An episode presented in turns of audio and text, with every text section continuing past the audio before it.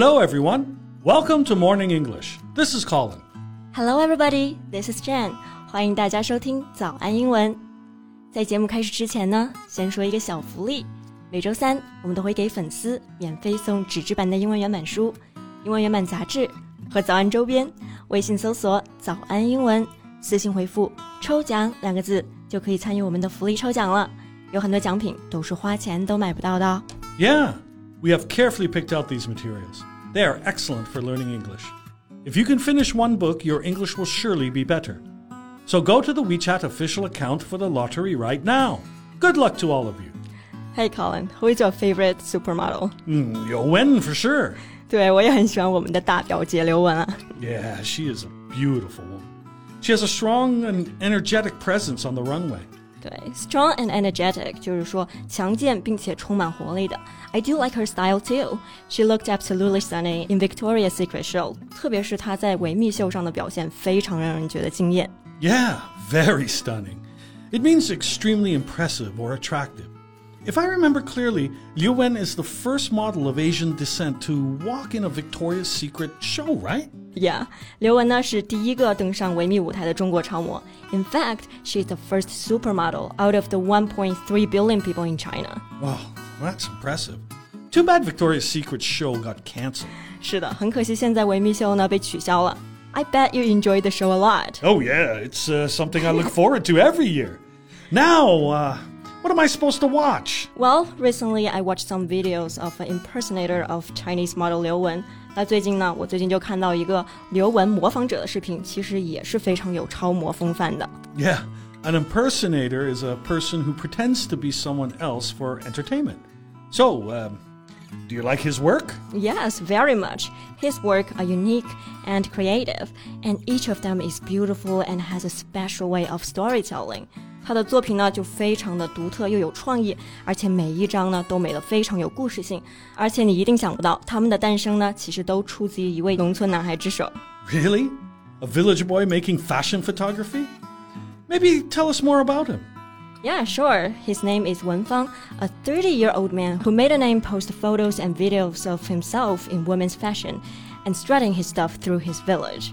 那这个三十岁的男人呢，给自己拍摄的时尚大片真的是非常的惊艳。 So, how does he do that? I mean, what about the clothes and makeup and video shooting?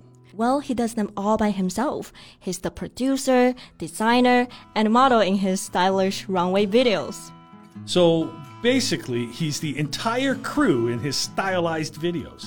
没错，他一个人呢就是整支团队。他虽然没有经过专业的模特训练，不会化妆啊，然后对拍摄和后期更是一窍不通，但是他凭着满腔的热爱，做的比谁都认真。他甚至呢自己设计和制作用来拍摄的高定礼服。Oh, sounds like he's a very talented man. Yes, he is. He's very passionate about fashion. He said he grew up in a small village and he liked beautiful things since he was a child. 他从小呢就对美的东西非常的感兴趣。I see. Does his family know his work? Well, his family did not know what his job was, and many of neighbors had no clue what he was doing either. But he's a hit on the internet. He had 350,000 followers on Weibo. Wow, that's a huge number. I guess more and more people appreciate his work and are attracted by his talent for discovering and creating beauty. 是的，越来越多的人呢就被他那种善于发现美、创造美的才华所吸引。Hey, how about we talk about some English phrases and idioms about beauty and appearance? Sure. 那今天呢，我们就来聊一聊跟美和外表相关的一些英文习语表达。那我们今天所有的内容呢，都整理成了文字版的笔记，欢迎大家到微信搜索“早安英文”，私信回复“加油”两个字来领取我们的文字版笔记。So idioms and phrases about beauty and appearance. Colin, what's the first one that comes into your mind first? 那说到关于美和描述外貌的一些表达，你第一个想到的是什么呢？ Cut a dash. 啊、c u t 这个单词呢就是切的意思，dash 表示猛冲猛撞。So what does it mean? Well, if a person cuts a dash, they make a striking impression by their appearance and attractive clothes. Yeah, to look attractive in the clothes one is wearing，意思就是说大出风头，表达的呢就是使人获得深刻的印象。那可以是通过做了什么事，或者是穿了什么样的服装而引人注目。You cut quite a dash in your suit, Colin. Suit? I never wear a suit. Since when you ever see me wear a suit? Well, in my imagination. Well, it's not hard to picture in a suit, so 虽然没有亲眼见过你穿西装，但是并不难想象嘛。 And I cut quite a dash? Yeah, you do. You look quite elegant. Okay, what's our next phrase? Um, not a hair out of place. Not a hair out of place. 诶，这个我知道，hair 就是头发的意思，out of place 表示不适当的，或者说处在不恰当的位置。那 not a hair out of place 直译呢就是没有一根头发是乱的，连头发丝都不带乱的。这个指的就是精致的，让人挑不出一丝瑕疵。 If you say that someone has not a hair out of place, you are emphasizing that they are extremely smart and neatly dressed. Yeah, this phrase does not suit me because my hair is always out of place, especially I got it curled up 。那这个表达呢，就特别不适合形容我，因为呢，我的头发在卷了之后就特别的乱。 Yeah, your hair sometimes gets a bit too puffy. Maybe more than a bit. so, Colin, if you have to use this phrase to describe someone in the office, who would it be? Uh, probably Blair. She has stunning makeup on and never a hair out of place when she goes to work. That is correct. And you, Colin, you look like a million dollars at work. Do I? I don't know. But that's a good phrase right there. Look like a million dollars. 是的，a million dollars 就是一百万的意思。You look like a million dollars，直译呢就是你看起来像一百万。 不过呢，这个短语可不是夸某人有钱或者土豪，而是说他看起来棒极了，看起来春光满面。 If someone or something looks like a million dollars, they look extremely attractive. Think about it. If you do have a million dollars, you might feel really good about yourself. Yeah, that makes sense. 那其实这个表达呢，不仅仅可以形容外表，也可以形容感觉和感受。 Yeah, you know, you can also change the word look to feel. Feel like a million dollars. It means feel extremely good. 对，它可以表示自我感觉身体很棒，还有精神状态都非常好。 Yeah, uh, I quit smoking and I began to work out. Now I feel like a million dollars. Good for you, Colin. Okay, so what's our next phrase? Well, this one I really like. It's dressed to kill. Ooh, sounds a bit dangerous. 那虽然这个表达呢含有 kill 这个单词，但是它的意思呢跟杀死毫不相关。那 dressed 是表示打扮好的、穿着衣服的，dressed to kill 意思可不是说穿好衣服去杀人哈。 yeah, it, it, it just means wearing glamorous clothes intended to create a striking impression. 对，打扮的引人注目，光鲜亮丽。 So, did you see Kendall on Met Gala? Uh, yeah, she was dressed to kill. Actually, there's another way to say this phrase What is it?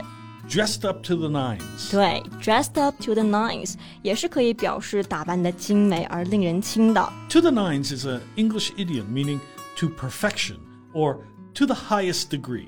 哎，我猜是不是因为九这个数字当中是个数中最高的一位？那 dressed to the nines 也就是表达穿着达到了最高级的程度，盛装打扮，衣着华丽。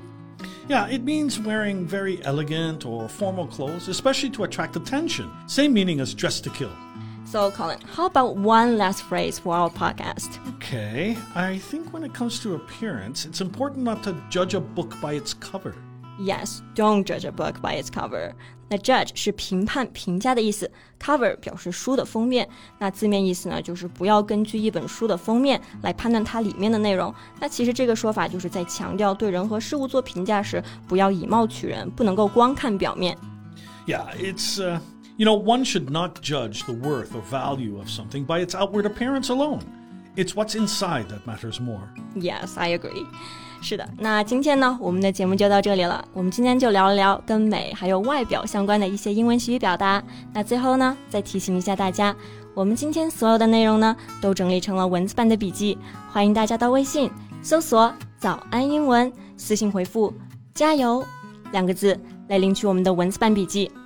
Thank you so much for listening. This is Colin. This is Jen. See you next time.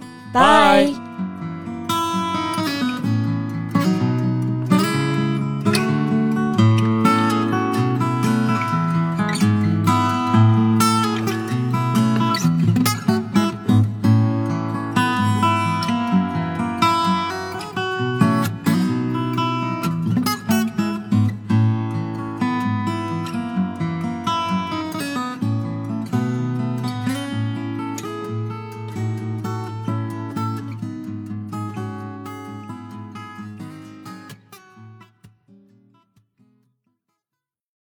This podcast is from Morning English.